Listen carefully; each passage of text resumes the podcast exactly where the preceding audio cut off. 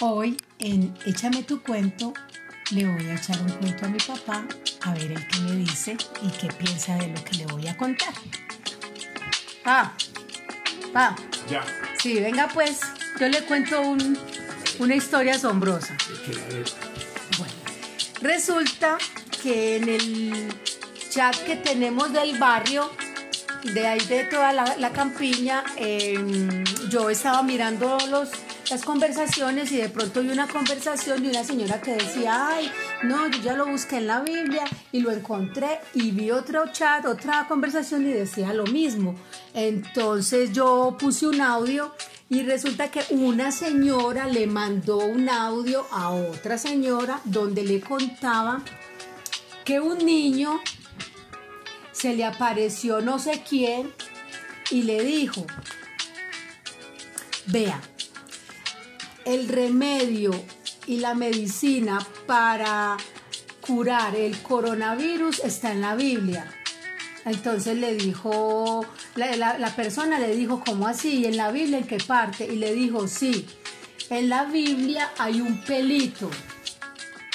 Y usted busca ese pelito, toda la Biblia lo tiene. Busca el pelito, un pelito, un cabello, un cabello, búsquelo, lo pone a hervir en agua y se lo toma. Las personas que tienen el virus se toman esa agua y se curan. Y las personas que no lo tienen, Sí, si bueno. toman del agua, no les da.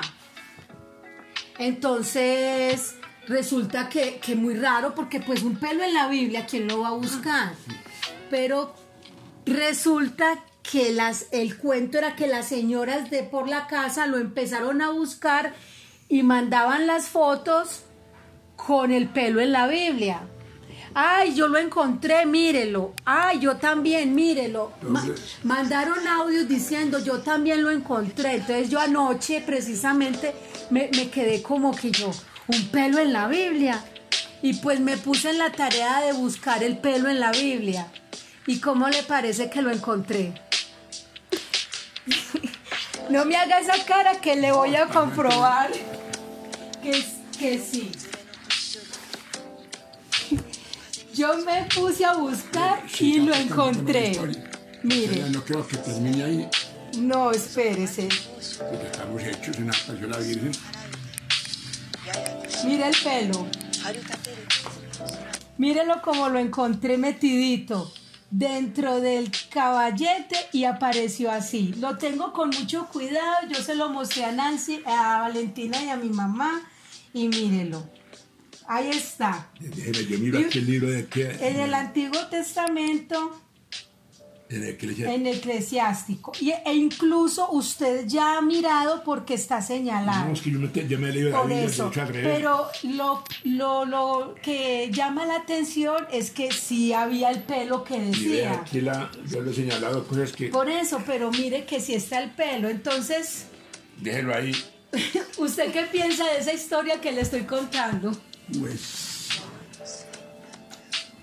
Esperemos a ver que, que el milagro o, la, o, el, o el descubrimiento se haga más, mm, más extenso, más, Más popular. popular y dejen el pelito ahí. No, eh, a mí me Y eso llamó... lo soñó a lo yo. No, eso está y es, y es comprobado. Ahora, vea, mire las fotos. Por ejemplo, esta señora mandó la foto de su Biblia. en, la otra Biblia y no encontró. Busqué la otra y no la encontré, pero es que usted esa otra Biblia la ha manejado mucho, de pronto el pelo se salió. Ahora hay otra, hay, o sea, esta es una versión.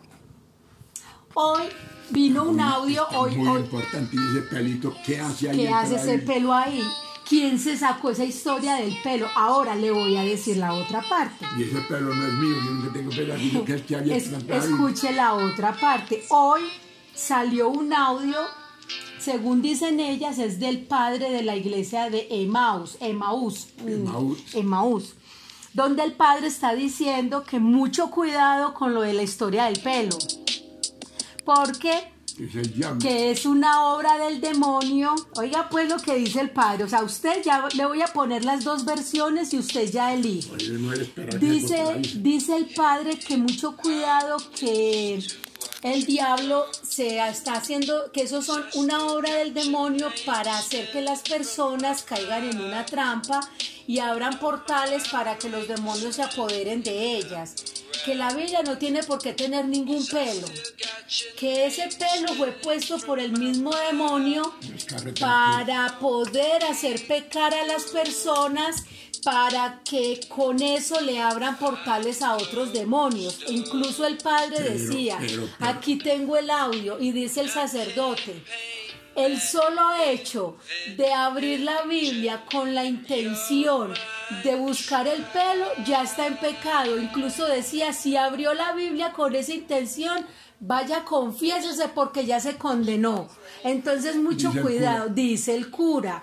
Entonces ahí están las dos lados de la, la- la- los dos Tenía que el diablo poner el pelo en las Biblias. eh, que porque es el ama- que, que porque las personas con este virus eh, se están acercando otra vez a Dios y a las familias y que el demonio está muy bravo por eso, entonces que él quiere destruir a las familias como sea Y el cura le que eso es quién, es eh, cuál. un, un- un cura, un cura, entonces dígame, El cura que no cree en Dios, ¿o qué? entonces dígame usted cuál de las dos, ver con cuál de las dos versiones se queda. Vea, yo voy a decirle lo siguiente de acuerdo a lo que yo puedo analizar. Lo del pelo es misterioso, como también puede ser accidentalmente, pero ¿quién la que había en la coca, niño yo, y yo debía tener más de 20, 30 años. Ahí la muchos años. Desde que yo trabajaba en, desde antes de irme para Goler, que está aquí en la Biblia, la compré en una promoción que sacó el ley. Y soy yo el que le he cogido el pelo ahí, accidentalmente después de caído. Segundo, si es cierto lo que dijo el niño que se apareció a la señora esa, tienen que averiguar si el niño es un demonio o es un genio. O fue que se le apareció la Virgen a la señora, en, o el ángel de la guarda le apareció en, en la presencia del niño. Y que de pronto es así. Y tercero, sin pararle muchas bolas a las creencias, ni a dudar, ni a desconfiar, ¿por qué no hacen la prueba? Y le dan la cochadura y un pelo de esos a, un enfermo, pero que sí lo tenga. Y si se cura automáticamente y lo hacen con varios y curó, ahí está la, ahí está la, forma. Y no es obra del demonio, sino que hay que darle gracias a Dios que sucedió eso. Pero yo puedo analizar lo siguiente, que no es obra del demonio, porque el cura está diciendo que es que eso es cosa que el diablo que para que crean y al diablo que le interesa poner el pelo en la sagrada villa porque no pusieron otra cosa. Porque llegó el diablo a, coger las Biblias que son sagradas, usar la palabra de porque tiene el pelo para, para engañar a la gente. Bueno, ahí está, ese es el, ese es el dilema que hay en este momento, esperemos a ver cómo Yo ese trasciende. dilema para mí no me, no me afecta. Ni le creo al, de, al cura mucho. Más fácil, creo algo sobre lo del niño y del pelo, pero no llegando hasta el extremo de que yo haya de creer en Dios por creer en esa historia. Allí hay que decir como le dijo Pilatos a la mujer, que no, que no iba a creer en sueños de mujeres. Bueno, entonces eh, ya el cuento de hoy está sobre la mesa. Ahora quedan ustedes eh, ver si van a ir a buscar el pelo o no lo van a buscar. No sé si les va a ganar la curiosidad, eh, no sé en quién van a creer, pero pues queda el tema sobre la mesa. Ya ustedes deciden si creen, no creen, buscan el pelo, pero pues nada se pierde con intentarlo. Eh, hoy- todo por hoy, que estén muy bien y bueno, en otra ocasión, en la próxima, les voy a echar otro cuento. Chao, chao.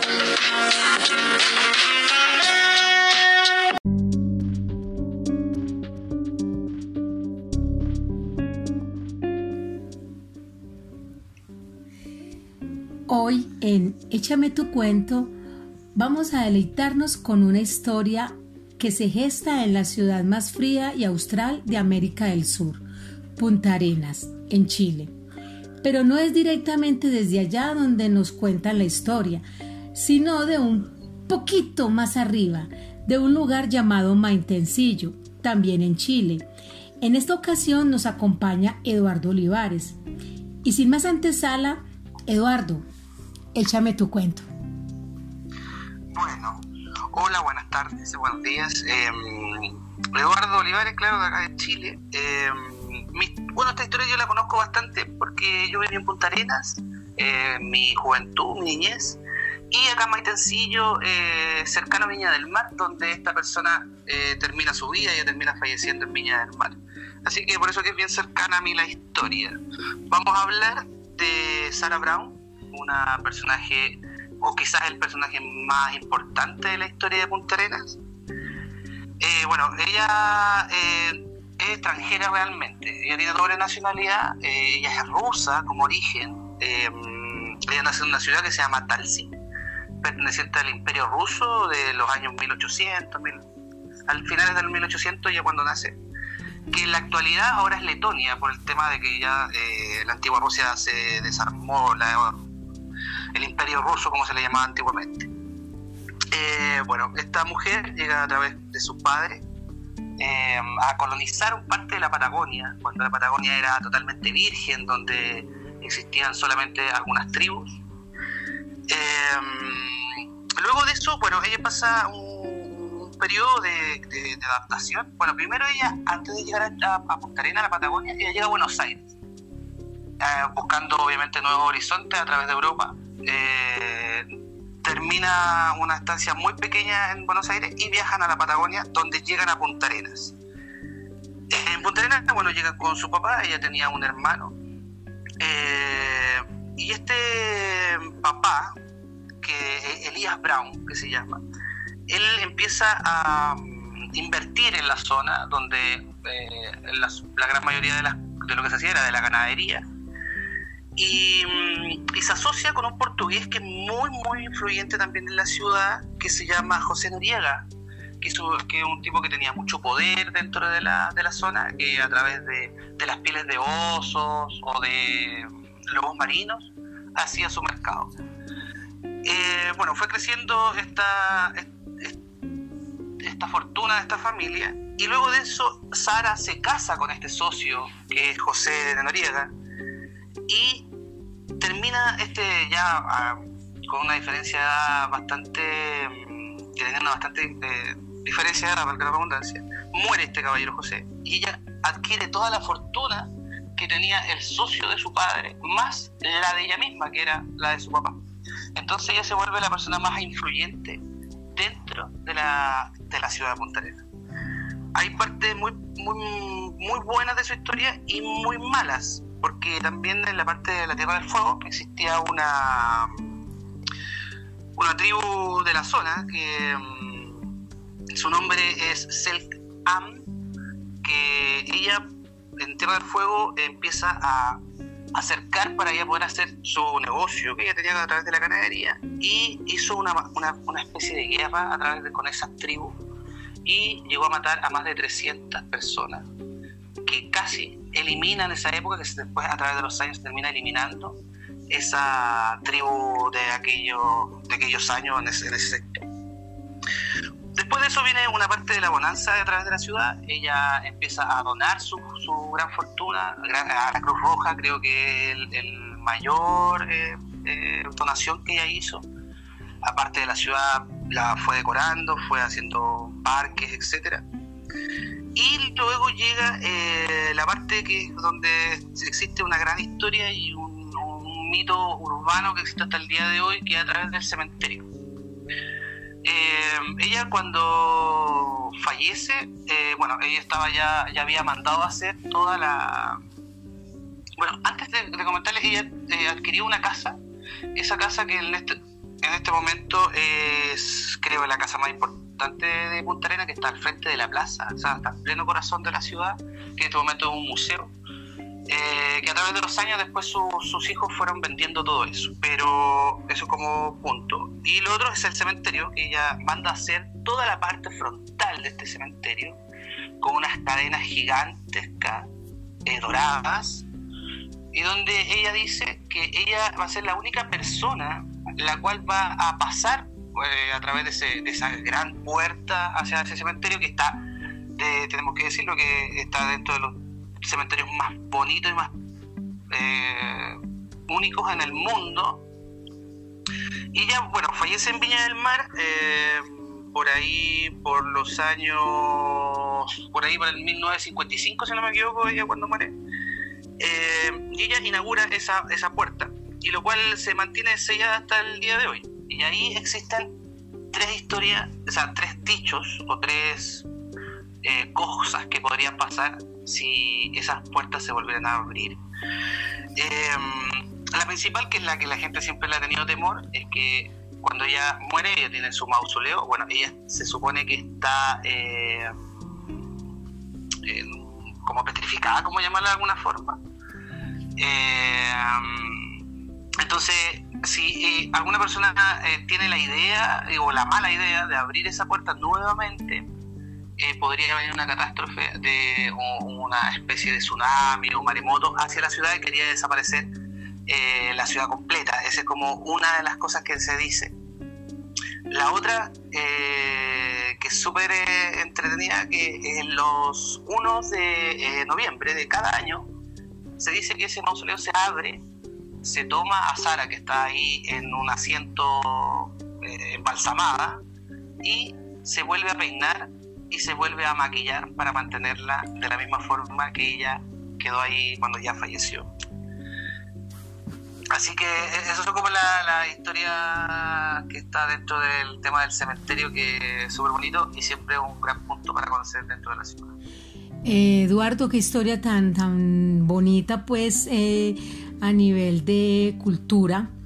Pero entonces cuéntame una cosa, en este momento vive esa, ese, mito, nadie ha cruzado la puerta del cementerio y, y si no lo han cruzado son por motivos de políticas del cementerio o por el miedo que generó la maldición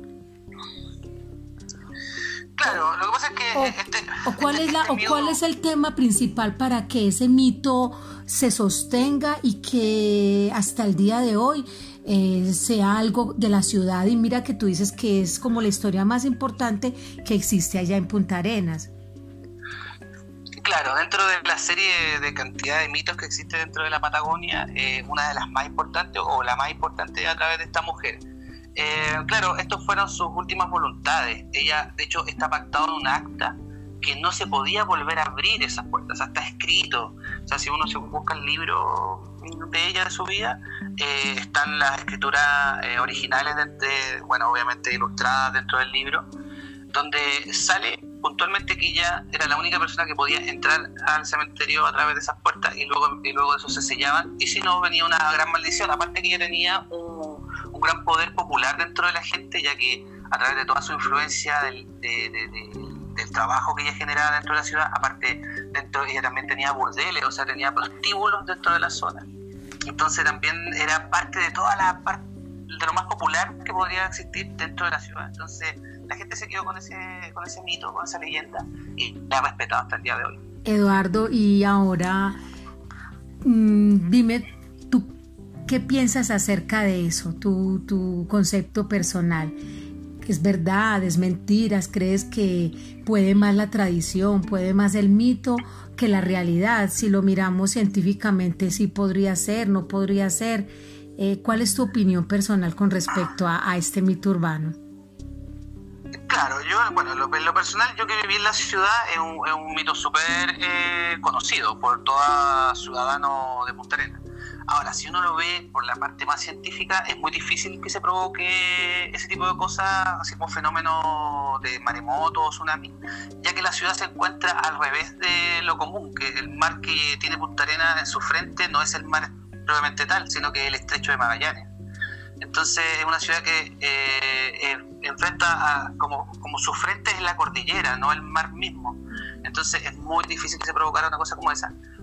Pero como es tan gigante el nombre de Sarah Brown dentro de la ciudad, ya que está no solamente su museo, plazas, colegios, la Cruz Roja, o sea, hay una cantidad enorme de, lugares que tienen su nombre. Entonces, yo creo que la gente ya lo ha respetado no solamente por ser una leyenda, sino por, como por la gran persona que fue y respetar su, su última voluntad. Muy bien, Eduardo, muchas gracias por compartirnos desde ese país tan, tan bonito que, tenemos aquí mismo en nuestro continente. Gracias por eh, eh, sí, compartir parte de, esta cultura que a pesar de estar tan lejos de, nuestro país, eh, manejamos o dentro de nuestro legado cosas de este tipo en las que siempre se va a ir de generación en generación. Muchísimas gracias y pues para todos los que nos escuchan, no a ti. Y queda, como les digo, sobre la mesa. Eh, creer o no creer, ¿qué piensan ustedes? Eh, ¿Puede más el mito, puede más la tradición cultural o más la realidad y la parte científica dice si se puede ser real o no? Ya queda a la disposición y a la creencia de cada uno. Eh, por hoy ya terminamos hoy, este fue el cuento que eh, tuvimos hoy sobre la mesa. Vamos a tener uno muy interesante en nuestra próxima ocasión. Que estén bien.